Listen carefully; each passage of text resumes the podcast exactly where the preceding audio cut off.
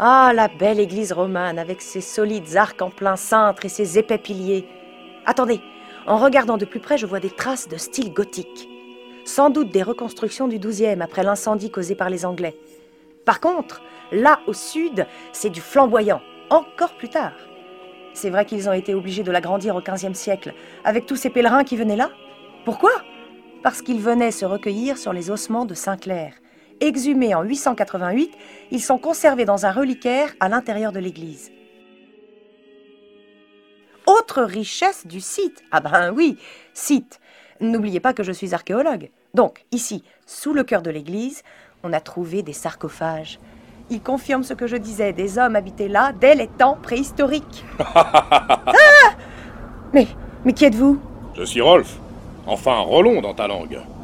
Je suis fils de Ragnvald le Puissant, qui fut compagnon de Harald aux beaux cheveux, roi de toutes les terres de Norvège. Mais, euh, mais d'où venez-vous? Je suis descendu de mes îles du Grand Nord grâce à la force de mon âme, à la rigueur de mes bras, à la puissance des vents et à la protection de Njord, dieu de l'abondance du vent et de la mer. Comme mon ancêtre Gore, roi des îles, j'ai mené de nombreuses batailles. Mais qu'est-ce que vous faites là, Roland? Petite, regarde le vitrail de l'église. C'est moi, là.